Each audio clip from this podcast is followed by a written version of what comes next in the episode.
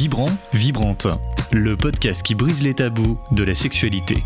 On peut faire moins de bébés avec beaucoup plus d'amour. Cette philosophie du plaisir qu'on trouve partout à tout moment. Des gros plans sur les gros seins, les grosses fesses de la nana et euh, sur son plaisir à elle qui est exclusivement donné par un homme. Dans les périodes euh, addict au porno, j'ai plus de libido. Je rencontre une nana, je bande plus, euh, je sais plus réagir normalement. Bienvenue dans ce nouvel épisode. Pour info, avant de commencer, cet épisode s'adresse surtout aux futurs parents. Mais pour autant, même si je ne suis pas mère, par exemple, c'est un sujet qui me tient à cœur. euh, de, savoir en fait comment ça se passe, la maternité, la grossesse, pour comprendre et puis faire preuve de, de bienveillance avec les personnes de mon entourage qui peuvent avoir cette expérience-là. Carole, pourquoi souhaitais-tu faire ce sujet de la maternité et de la grossesse? D'une part parce que j'ai beaucoup de questions sur Instagram sur ce sujet-là. Parce que c'est quelque chose que j'aurais aimé bénéficier quand moi-même j'étais enceinte et que ça n'existait pas encore vraiment. Et puis c'est surtout que pour être bien dans sa grossesse, il me semble qu'il faut être bien dans sa sexualité. Et que comme encore une fois on n'en parle pas suffisamment, euh, je pense à toutes ces jeunes femmes qui ont des douleurs euh, de vaginisme, euh, autres qui, qui souhaitent avoir des enfants, qui ont cette appréhension d'accoucher et d'avoir euh, une personne, une doula qui vient euh, les accompagner euh, tout le temps, me paraît tellement une chance. Et pour toute autre femme, c'est aussi une chance parce que trois quarts des gens disent qu'il faut qu'ils parlent à leur gynécologue ou à leur médecin de la sexualité. Ils ne le font pas. Il y en a qu'un tiers qui en parle. Et c'est quand même dommage parce que ça a toute une implication pendant la grossesse, mais aussi après. Euh, une fois qu'il y a eu ce- l'enfant qui est arrivé, qu'est-ce qui se passe après dans le couple? Et justement, pour parler de tout cela, aujourd'hui, on reçoit donc Daniel Yukudogbe. Bienvenue. Merci. Alors, tu es connue euh, sous le nom de Mamacista Doula sur Instagram. Et Oui. tu exerces un métier euh, particulier, enfin spécial, je trouve. C'est que tu es une doula. Tu nous expliques euh, ce métier, ce mot particulier? Alors, une doula, c'est une accompagnante à la naissance et en périnatalité.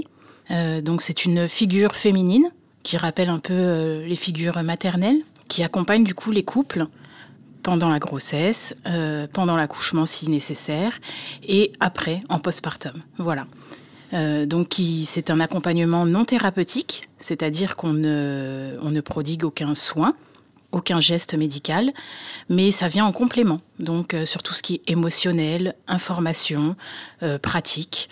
Et, euh, et du coup, euh, c'est une figure qui arrive sans jugement, sans attente particulière, juste pour accompagner et être euh, là avec les couples tout au long de, de ce chemin qui peut être parfois sinueux, qui est la parentalité. Voilà. Avec une grande écoute. Parce que Tout à fait. tu es là pour écouter tout Exactement. ce qui peut se passer sans... Une écoute active et sans jugement. Voilà, Ouais. c'est c'est- c'est- c'est ce qui est très important. J'ai envie de dire, c'est ce qui fait le socle de notre activité. Euh, c'est qu'en tant que doula, euh, tout ce que va traverser le couple dans, dans, dans ce, ce monde périnatal euh, peut être accueilli sans jugement et, et aussi légitimé. Voilà.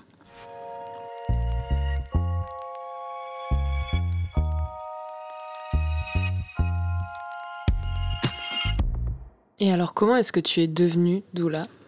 Quel est ton, ton parcours? Parce que c'est quand même un, un métier spécial, comme tu viens de dire, c'est un métier de l'écoute. Et c'est un, vrai accompagnement euh, dans une épreuve hyper importante euh, de la vie. Comment, euh, comment ça t'est venu? J'ai envie de dire que j'ai toujours été doula, en fait, au plus profond de moi, sans forcément m'en rendre compte. Euh, j'ai toujours été déjà, euh, même petite, la personne qui écoute, euh, qui soutient, qui conseille parfois. Et auparavant, j'étais dans un tout autre milieu, j'étais dans l'expertise en ressources humaines, donc rien à voir. Mais j'ai envie de dire que mes maternités, parce que j'ai trois enfants, m'ont transformée et m'ont mené petit à petit justement à, à épouser pleinement euh, ce pourquoi j'étais faite, être doula. C'est magnifique. Et alors, comment, comment est-ce que euh, concrètement, donc là, tu, tu expliquais que tu étais vraiment dans ce rapport-là de, de l'écoute, mais comment est-ce que ça se manifeste aussi au travers du couple et notamment, puisque c'est le sujet aussi qui nous intéresse, de la sexualité, puisqu'il doit y avoir des problématiques durant cette période-là. Est-ce que par exemple, tu, donnes des cours d'anatomie aussi aux parents? Alors, je ne vais pas donner des cours. Par contre, je vais informer. Premièrement, déjà, je vais accueillir, euh, ouvrir une porte, en fait, euh, pour pouvoir euh, justement discuter ensemble de ce qu'ils peuvent traverser. Ce n'est pas une chose qui est fréquente, justement, quand un couple attend un bébé, de parler de sexualité. On ne le fait pas forcément avec son médecin, on ne le fait pas forcément avec sa sage-femme, bien que plus qu'avec le médecin. Euh, mais justement, en fait, euh, quand on arrive, euh, enfin, quand une doula arrive, la porte est complètement ouverte, il n'y a pas de tabou. Si à un moment il y a un besoin de parler de la sexualité, justement, la porte est complètement ouverte et il n'y aura pas de jugement en fait. Et c'est le fait de légitimer, d'accueillir des sentiments ou, ou ce qu'on traverse, des épisodes un peu plus compliqués, et de pouvoir en parler. Parce que être aux côtés du couple qui attend, euh, qui attend un bébé, c'est justement leur permettre en même temps de se dire les choses, parce qu'ils ne le font pas forcément entre eux. Et euh, le fait de, moi, de leur poser des questions, leur demander comment ça va, comment vous vivez les choses en ce moment, et le fait, par exemple, de le demander d'abord à, la future maman, le papa écoute, ah oui, je, je, ne savais pas que tu le vivais comme ça. Ensuite, quand on pose euh, la question au papa, et souvent on n'ouvre pas de porte justement pour euh, accueillir les émotions, les besoins du papa. La, future maman découvre en fait ce que traverse son conjoint. Donc euh, c'est vraiment un moment, euh, je suis vraiment à leur côté en fait, pour leur permettre d'échanger, de se rendre compte de ce que l'autre traverse, de comment l'autre perçoit les choses, de d'être informé aussi, parce que mine de rien l'information c'est la clé pour vivre euh, euh, une, maternité, une parentalité la plus sereine possible. Et du coup, euh, ça ouvre des, le champ des possibles et ça ouvre la discussion également entre eux, même lorsque je ne suis pas là. Enfin, j'ai envie de dire surtout lorsque je ne suis pas là. Oui, surtout tous ces changements de libido qui arrivent, ou d'appétit sexuel qui arrivent sur le premier trimestre, qui est pratiquement pas là. Le deuxième trimestre, les hormones arrivent et puis le troisième trimestre qui est plutôt euh, la fatigue. Et, monsieur, dans tout ça, comment il se positionne en disant euh, et là qu'est-ce que où je dois être à ma place? Et comment ils trouvent leur place dans, dans, ces neuf mois quoi. Exactement. Parce que euh, déjà ne serait-ce que le, le, fait de donner de l'information d'expliquer ce qui physiologiquement hormonalement est en train de se, de se jouer ça apaise aussi, euh, j'ai envie de dire, les choses. Euh, le futur papa, par exemple, si, euh, si sa conjointe a une baisse de libido, il va pas se dire c'est qu'elle ne me désire plus, c'est que je ne lui plais plus ou c'est qu'elle n'a plus envie de moi. Il peut comprendre qu'il y a d'autres choses qui se sont jouées. Et de ce fait-là, ça, ça pose les choses un peu plus sereinement, je trouve. Puis on a toujours encore ce, cette non-information en se disant est-ce qu'à la pénétration, je touche le bébé? Oui, c'est vrai. encore une question que tu dois avoir tellement souvent. Complètement. Euh, euh, et puis j'ai envie de dire, c'est euh, c'est un sujet, enfin c'est un mythe, mais qui perdure. C'est que même lorsqu'on dit non, il n'y a aucun risque, vous pouvez y aller, j'ai envie de dire que c'est même bénéfique parce que si c'est bon pour la maman, c'est bon aussi pour le bébé. Mm. Il y a un bain hormonal qui, qui est tout à fait favorable. on a du mal à l'intégrer, en fait. C'est, il faut, faut, le temps de, de, de bien le digérer. Voilà. Oui, parce que si la maman est bien, parce qu'on est bien quand on est dans sa sexualité, qu'on a son orgasme, évidemment, le bébé, il est aux anges aussi. Donc, euh, Exactement. Et ça, c'est, c'est le rentrer dans, dans la tête des gens, c'est, compliqué. Oui. Oui, tout à fait. Et, euh, et j'ai envie de dire, en plus, euh, du, en plus du mythe justement du fait de toucher le bébé, alors je rappelle, mine de rien, il y a le vagin d'abord, et ensuite il y a tout ce qui est col de l'utérus. Et le bébé, il se trouve dans l'utérus. Donc. Euh, il y a toute la poche. Exactement. Donc. Euh, même si euh, physiquement parlant, on, peut, on peut être bien membré. Exactement. Il n'y a aucun risque, voilà. Donc, et puis hormonalement parlant, il y a des choses qui se jouent aussi. Euh, une femme qui prend du plaisir, il va y avoir des hormones, de l'ocytocine, de l'endorphine, euh, du coup une détente pour la maman, et j'ai envie de dire des bénéfices pour le bébé, puisque le bébé ressent à sa façon ce que sa mère vit. Voilà. Et comment est-ce qu'on réussit alors à briser ce, cet énorme tabou? Qu'est-ce qu'il qu'il faudrait faire euh, Parce que je me dis, euh, voilà, moi qui ne suis même pas mère, euh, j'ai ces mêmes interrogations, hein, honnêtement, et pourtant j'étudie, je, travaille sur ce sujet de la sexualité. Comment, comment on fait? Est-ce que c'est c'est de la prévention? Est-ce que c'est des choses dont on devrait parler même quand voilà, on, a, on a 18 ans et qu'on n'a pas forcément le désir d'enfant à ce moment-là? Comment est-ce qu'on pourrait faire en fait? J'ai envie de dire d'abord, la clé, c'est vraiment l'information sur l'anatomie euh, aujourd'hui, même si euh, parler de la sexualité est plus libéré, il y a toujours, mine de rien, un manque d'information, une méconnaissance, euh, une méconnaissance des femmes de leur propre corps, déjà. Hmm. donc, redonner les clés de l'information aux femmes et à leurs conjoints, c'est permettre justement de, de, briser un peu ces tabous-là. Expliquer comment il fait le corps de la femme et comment il va évoluer tout au long de la grossesse.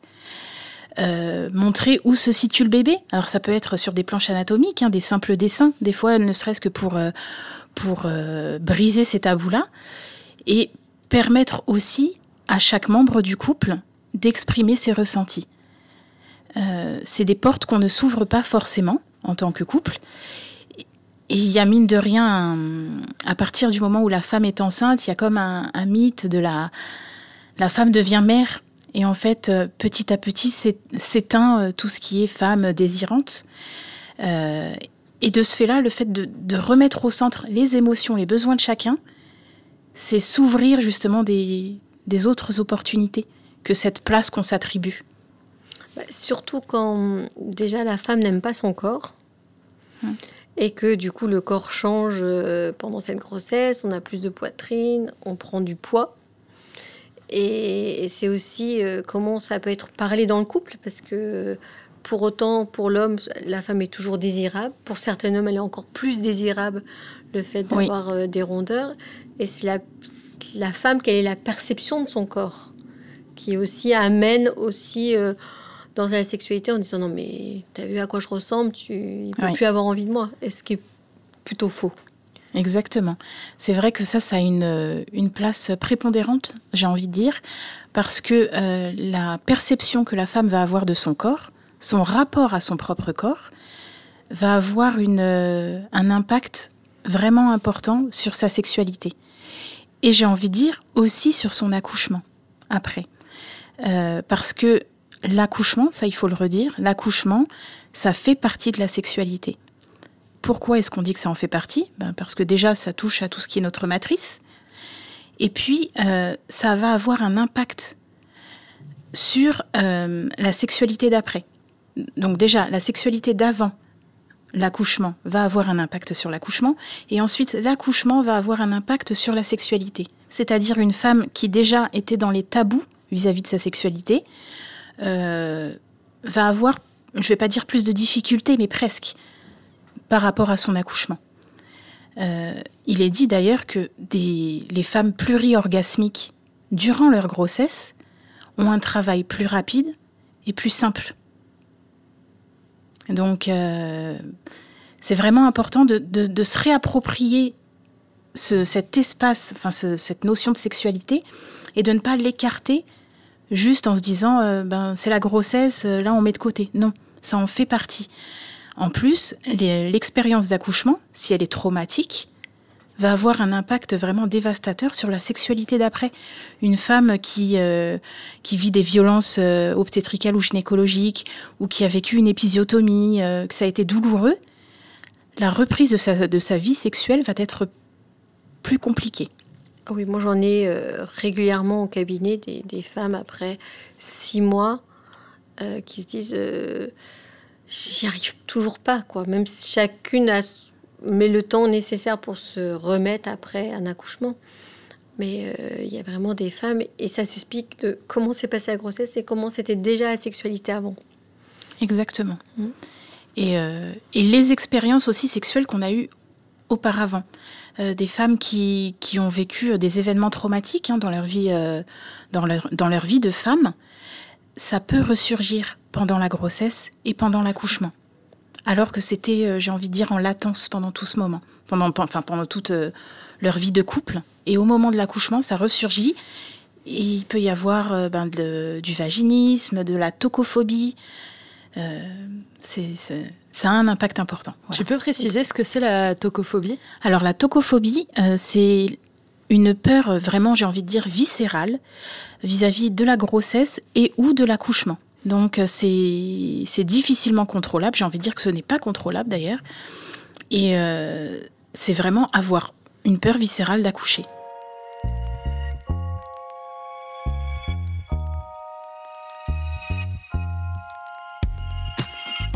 Et justement, sur l'après-accouchement, sur le retour chez soi, sur le postpartum, on en parle enfin et beaucoup aujourd'hui. Euh, Iliana Weisman a d'ailleurs sorti euh, son livre récemment, Mon postpartum. Comment, comment est-ce qu'on a pu en arriver là euh, sur le euh, bah, j'accouche et puis c'est fini, je reprends ma vie de tous les jours Comment est-ce qu'on a pu, dans notre société, autant dissocier un événement aussi important de notre vie? On donne la vie quand même, et de, de se dire bah non mais maintenant je rentre chez moi, je ferme la porte de la maternité et puis c'est fini quoi. J'ai envie de dire que plusieurs choses ont, amené à ça. Euh, premièrement, tout ce qui est standardisation de la grossesse et de la naissance. Premièrement. Euh, quand je dis standardisation, c'est le fait que il y a des protocoles qu'on applique à toutes les femmes. Sauf que ben, on n'est pas toutes pareilles. Chacune a son histoire, chacune a ses propres expériences, chacune a son propre rapport à la maternité, ne serait-ce que déjà par sa lignée maternelle et par son propre vécu. Et euh, on traverse chacune des événements de vie qui sont différents. Donc ça déjà, le fait de standardiser, en fait, c'est comme si on donnait un protocole à la femme. Voilà, ça va se passer comme ça. D'ailleurs, quand elle est à la maternité, on lui donne d'emblée euh, sa prescription euh, pour, tout ce qui est euh, pilule ou stérilet. Ou, voilà, on lui donne d'emblée une ordonnance. C'est un peu comme si on, on lui soumettait tout doucement. Bon, maintenant, il va falloir reprendre une vie sexuelle. Donc, euh, comment on fait? Et là, on parle tout de suite euh, Mm. de, de- de- de comment euh, ne pas retomber enceinte d'emblée. Ensuite, euh, je pense qu'il y a un, il y a un tabou sur le postpartum. Un tabou dans le sens où on ne prépare pas les Mhm. parents à l'après. Euh, on leur explique pas que bah après, il y a la fatigue, euh, il y a aussi la solitude parfois, un peu d'isolement, parce que mine de rien, tout le monde reprend sa vie. Euh, au bout de quelques jours, euh, le papa, il va retourner au boulot. Et on demande à la jeune maman, en fait, euh, d'être en pleine forme, d'assumer euh, Hmm. euh, son nouveau bébé, son nouveau corps, ses propres douleurs, euh, son récit d'accouchement, et en même temps la vie de la maison. C'est pas possible. Mais non, non. Tout ça avec le sourire. Ouais. Voilà, c'est ça, sans se plaindre, parce qu'elle a eu un bébé, donc il faut être, il faut être heureuse. On est heureuse. hein. Exactement. Parce qu'on vient d'accoucher, on est heureuse, on a un bébé, Voilà. euh, tout va bien. C'est Oui, il y ça. a ça, il y a toute cette aussi euh, des, enfin, il y a des, des femmes euh, justement qui tombent dans des déprimes ou des dépressions. Bien sûr. De la peur de perdre son enfant Oui. aussi, juste après avoir accouché. Et puis tout simplement de se dire, bah, qu'est-ce que je suis moi Maintenant qu'on me dit que je suis qu'une mère, bon, bah, Ouais. du coup, je suis. Être plus- assigné à un rôle et y être complètement enfermé. Hmm. Et mine de rien, euh, pendant toute la période de grossesse, tout le monde choisit la maman. Comment tu vas? Oh, tu es belle. Comment, comment ton bébé, tu le sens, etc. Hmm. Une fois qu'elle est accouchée, on lui pose plus de questions. Est-ce Ouais. que est-ce qu'elle va bien? A- Est-ce qu'elle a eu le temps de se laver les cheveux? Enfin, je, peu importe, mais c'est plein de choses. En fait, la maman, elle est écartée entre guillemets de la vie sociale, mais on lui demande en même temps d'être productive. Voilà. Donc, euh, c'est vrai que c'est une place qui est. Il faut trouver un équilibre, mais il n'est pas simple à, à trouver. Bien sûr. Mais il n'a jamais été simple. hein. C'est c'est après, euh, que ce soit maintenant, il y a 10 ans, il y a 15 sûr. ans, il y a 30 ans, il y a toujours euh, cette. euh, ce qu'on appelait la petite déprime. Oui.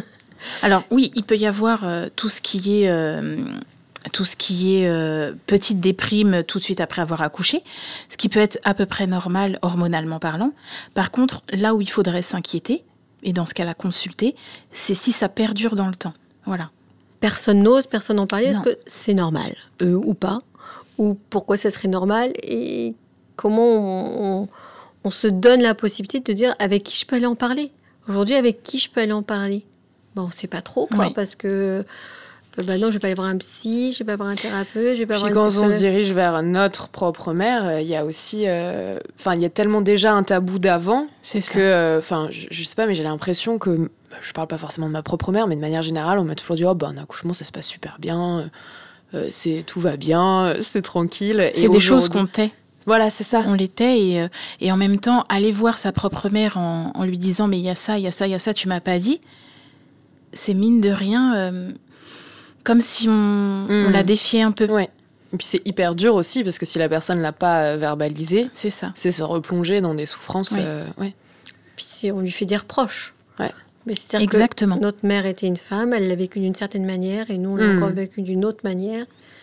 Et, et c'est ça qui est important, c'est comment moi je peux m'exprimer à ma manière avec quelqu'un, j'ai envie de dire, de neutre, pour écouter et trouver des solutions avec et voir ce, qu'on- ce qui peut être mis en place. Exactement. Et puis surtout, euh, une solution n'est pas, euh, n'est pas bonne pour tout le monde, Mm. en fait. Chaque, euh, chaque couple a ses propres solutions. Et en fait, moi, mon rôle en tant que doula, euh, ce n'est pas de donner des solutions. C'est de permettre aux parents de trouver les leurs, celles qui leur conviennent. Voilà. Oui, puisque souvent on dit, alors pour après reprendre la sexualité après accoucher, bah, c'est six mois, d'autres vont dire c'est deux mois, donc je veux dire c'est un mois. C'est propre à chaque couple. Exactement.